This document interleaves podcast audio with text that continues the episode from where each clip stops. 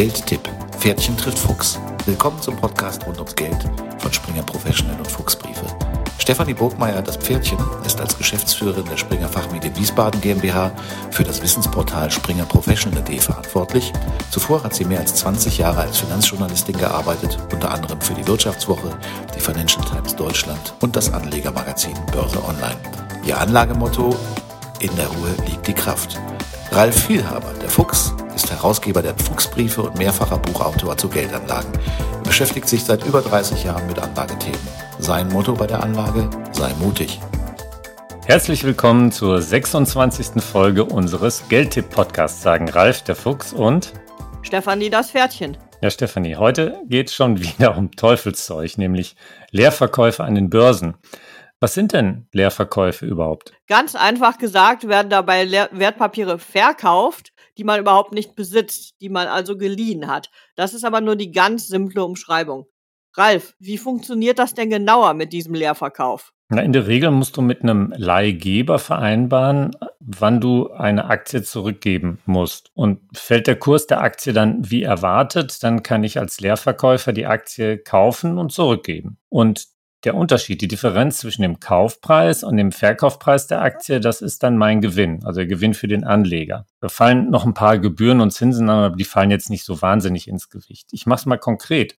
Wenn du glaubst, du hast die, dass die Aktie eines Unternehmens, ich nenne es jetzt mal Unternehmen X, mit dem Kurs von 100 Euro viel zu teuer ist aktuell, dann kannst du leer verkaufen und auf einen fallenden Kurs wetten. Du leist dir also die Aktie, X von einem großen Wertpapierhändler, das kann eine Bank sein, ein Fonds, Großaktionär, und verkaufst die geliehenen Aktien für 100 Euro. Das ist eben der Kurs, den du zu hoch, als zu hoch empfindest. Dann fällt im nächsten Monat der Kurs tatsächlich auf 70 Euro. Du liegst also richtig.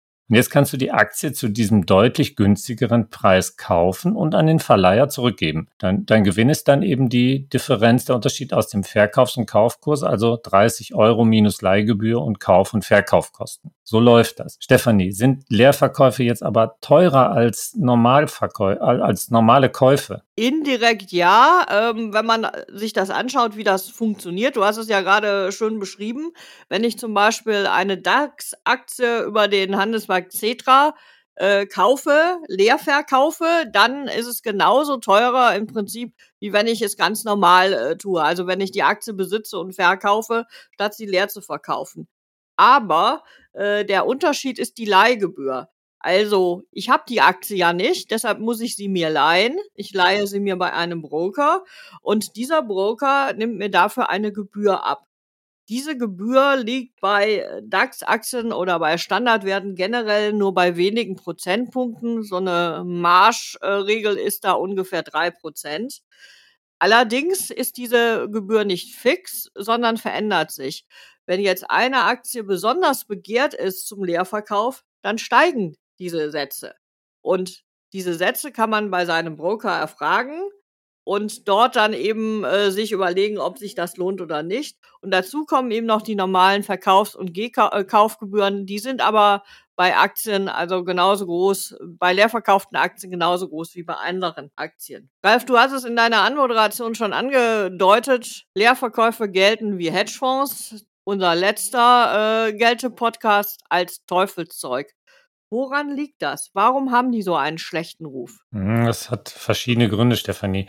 Vor allen Dingen ist ja immer, und das ist in Deutschland immer so, auch so ein Unwort, äh, da nennt man dann die Gefahr der Manipulation und vor allem jetzt Spekulation.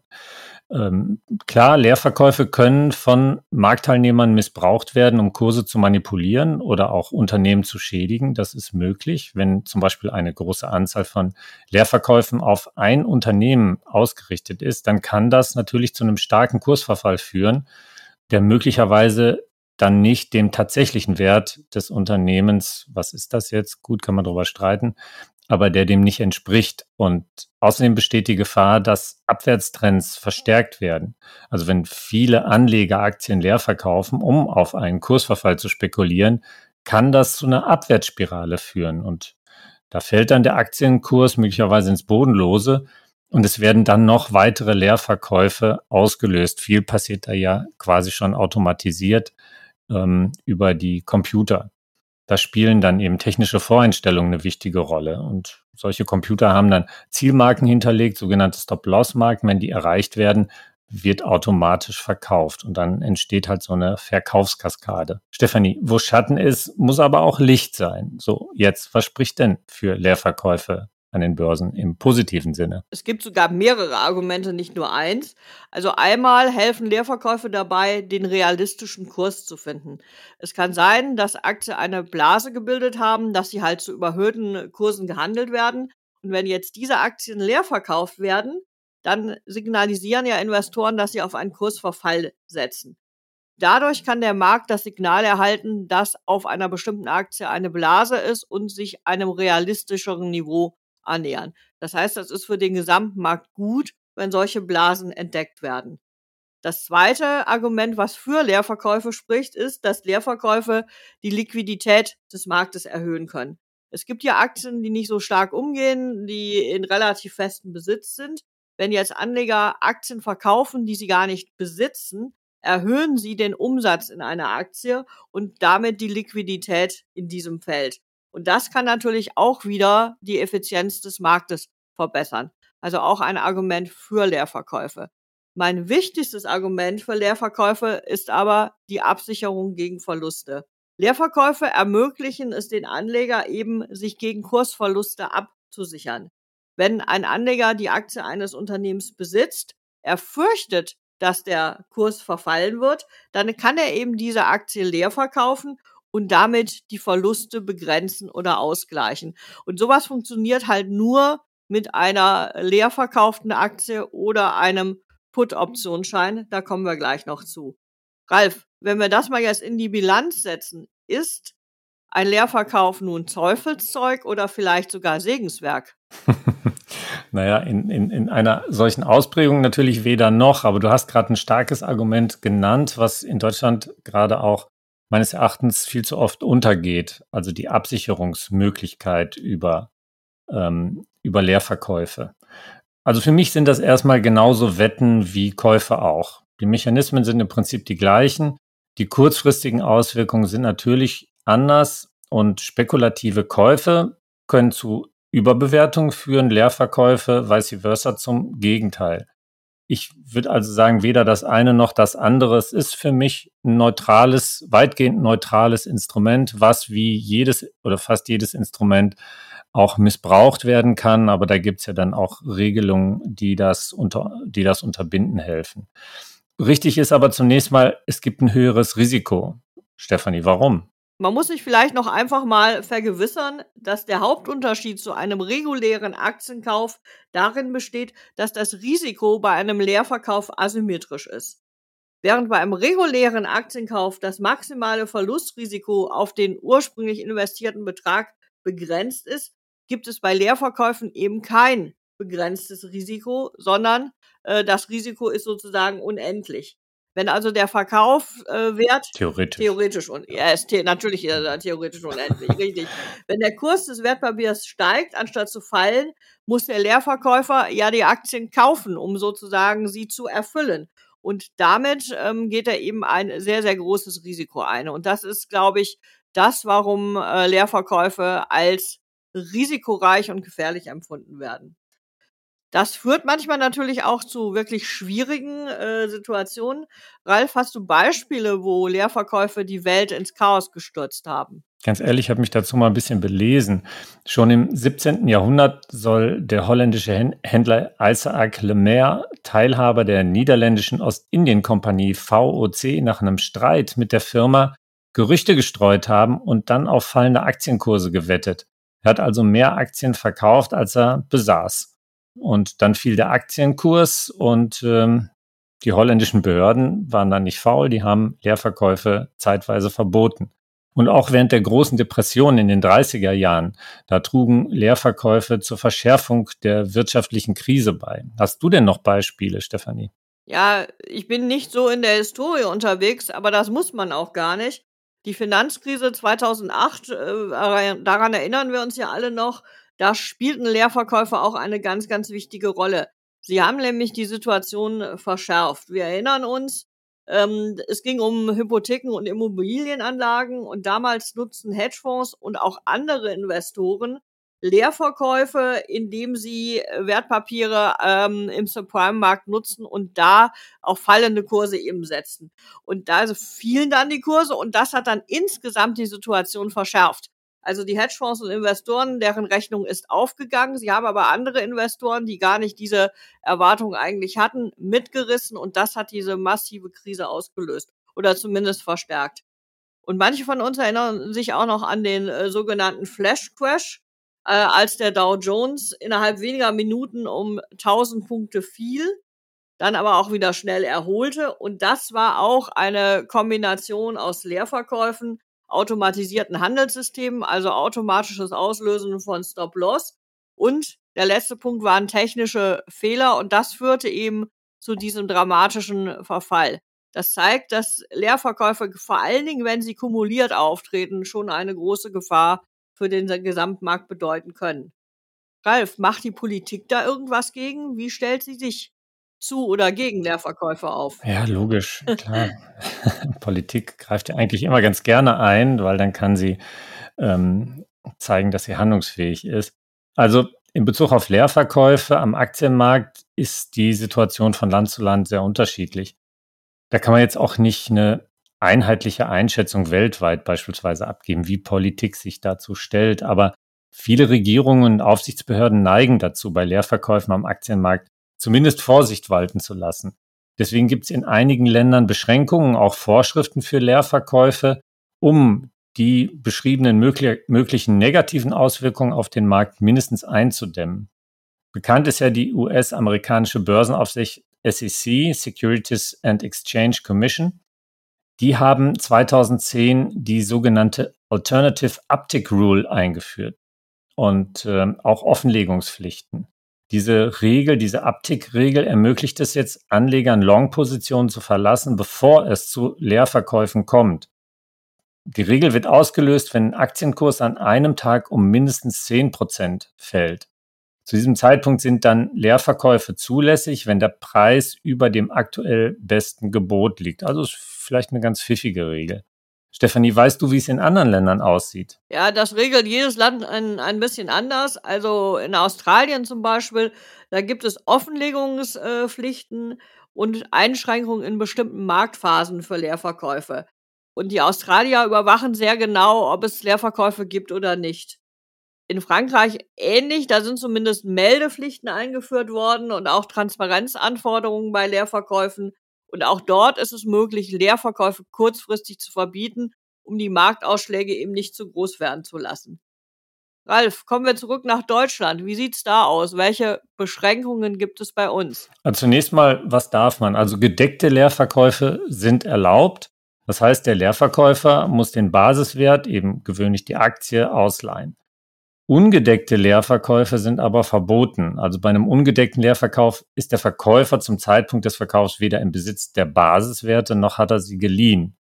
Ähm, die deutsche Börse, die kann zudem eine Volatilitätsunterbrechung, also wenn es sehr stark schwankt, ja, dann ein, eine Unterbrechung des Handels ansetzen und auf diese Weise einen ungeordneten Kursverfall verhindern. Sie räumt sozusagen Zeit zur Besinnung ein. Und auch die BaFin, Bundesanstalt für Finanzdienstleistungsaufsicht, kann ein Verbot von Leerverkäufen zumindest erlassen, theoretisch. Das ähm, sind Maßnahmen, die insbesondere während der Finanzkrise 2008-9 ergriffen worden sind. Stefanie, aber wer ist das jetzt eigentlich? Wer sind Leerverkäufer und vor allen Dingen auch, wer sind denn die Verleiher? Wer leiht denn Aktien? Also grundsätzlich kann Leerverkäufe äh, jeder äh, tätigen. Allerdings sind es die Freunde unserer letzten Folge, nämlich die Hedgefonds, die in aller Regel Leerverkäufe auslösen, weil sie eben von den fallenden Kursen profitieren oder glauben, von den fallenden Kursen profitieren zu können. Und die Verleiher äh, sind äh, relativ harmlose Teilnehmer am Finanzmarkt. Das sind nämlich die Fondsgesellschaften, die ja alle sehr viele Wertpapiere besitzen, weil sie das Vermögen ihrer Anleger verwalten und die versuchen über den Verleih der Aktien zusätzliche Gewinne zu erzielen. Das sind sozusagen die beiden, die hauptsächlich von dem Geschäft profitieren. Ralf, kommen wir mal zum Privatanleger. kann der überhaupt von Leerverkäufen profitieren? Kann er sie überhaupt vornehmen? Kann er. Aber nur über sogenannte Vehikel. Du kannst ja Put-Optionsscheine erwerben. Das sind Wertpapiere, die von der Bank ausgegeben werden und eine Verkaufsmöglichkeit, Verkaufsoption darstellen. Deren Kurs steigt, wenn der Basiswert, eben in dem Fall die Aktie, im Kurs fällt. Also, hast, hast du das schon mal gemacht? ich wusste, dass die Frage kommt. Ich dachte mir, ja. du fragst mich jetzt. Natürlich, das liegt doch auf der Hand. Ja, ja, ja. Ja, habe ich mal. Das war für mich mal eine reine Spekulation und die hat auch geklappt. Aber ich gebe es zu, ich habe da mehr Hemmungen als bei einem normalen Aktienkauf. Kann die gar nicht genau sagen, woran das liegt. Ist wahrscheinlich auch eine Gewöhnungssache. Wenn man es häufig macht, dann geht dieses Gefühl verloren. Aber äh, auch als ich die ersten Aktien gekauft habe, war ich auch furchtbar nervös. Du wahrscheinlich auch. Ähm, zur Depotabsicherung habe ich Verkaufsoptionen erst zweimal eingesetzt. Wie sieht's denn da bei dir aus? Wie sind denn deine Erfahrungen, Stefanie? Ja, also ähm, ich setze Put-Optionsscheine regelmäßig ein, um mein Depot abzusichern. Also immer wenn ich das Gefühl habe, da ist äh, eine Überbewertung oder da ist eine Rückschlagsgefahr, dann äh, nutze ich Put-Optionsscheine. Einfach vor dem Hintergrund, dass ich meine Aktie nicht verkaufen möchte. Also ich möchte äh, nicht das Depot ähm, um Aktien bereinigen, wo ich eine starke Rückschlagsgefahr sehe, sondern nutze dann lieber Put-Optionsscheine, um es auszugleichen. Also das ist die Idee dahinter. Hast du mal ausgerechnet, ob das aus aufgeht für dich? Sagen wir mal, äh, natürlich kostet es eine gewisse äh, Gebühr. Ähm, das ist sozusagen, äh, wie soll ich sagen, meine Schlaftablette oder mein Beruhigungsmittel. Aber es ist nicht so, dass es dass es sehr stark die Rendite angreift. Also es ist, ähm, es sind unter ein Prozent, äh, die es mich im Jahr, im Jahr so kostet. Und das finde ich ist eigentlich eine ganz gute Geschichte. Damit sind wir schon äh, sozusagen bei unseren persönlichen Erfahrungen und unseren persönlichen äh, Vorlieben. Ralf, was ist denn der Tipp der Woche von dir? Ja, ich glaube, ich habe tatsächlich mal was ähm, wieder für mutige Immobilienaktien, nämlich warum mutig oder vielleicht auch nicht so sehr, werden wir gleich sehen. Die sind jedenfalls tief gefallen und man kann sie jetzt relativ günstig einsammeln. Vonovia dürftest du kennen, andere auch. Das ist sozusagen der Platzhirsch unter den Immobilienaktien im DAX. Und äh, in Fuchs Kapital haben wir uns die Aktie mal angeschaut. Sie scheint uns jedenfalls mit einem Kurs-Gewinn-Verhältnis von unter neun und für knapp die Hälfte des Buchwerts recht günstig zu sein. Und äh, charttechnisch bildet sich auch da ein Boden heraus. Außerdem ist die Dividendenrendite von etwa 4,6 Prozent, meine ich, interessant. Aber ja, jetzt, warum mutig? Es gibt natürlich Gegenanzeigen. Erstens stehen die Börsenampeln gerade auf Gelb und der Sektor ist auch in einer nicht ganz einfachen Phase, denn die Zinsen werden noch weiter steigen und das kann durchaus auch nochmal den Kurs weiter drücken. Also, was schlussfolgere ich daraus? Einsteigen für mutige, aber möglichst schrittweise. So, Stefanie, jetzt du. Was ist dein Tipp? Ja, dein Hinweis, die Börsenampeln stehen auf Gelb. Äh, daran knüpfe ich an. Ich habe im Laufe dieser Woche einen DAX-Put äh, gekauft. Ähm, ich glaube nicht, dass der DAX seinen Höchststandort steinigen wird, sondern dass es starke Schwankungen äh, bis zum Jahresende geben wird. Und deshalb habe ich einen DAX-Put äh, gekauft äh, per Laufzeit Ende November äh, mit einem Basiswert von äh, 14.000 Punkten. Also bis dahin ist dann mein Depot ähm, abgesichert. Und das gleiche habe ich auch noch vor mit einem MSCI World äh, Put, um eben auch die internationale Seite abzusichern. Jetzt fragt sich vielleicht der eine oder andere, warum November? Äh, ganz einfach, weil in der Regel in den letzten vier Wochen zumindest eine kleine Jahresendrallye einsetzt, egal wie gut oder schlecht das Börsenjahr ansonsten gelaufen ist.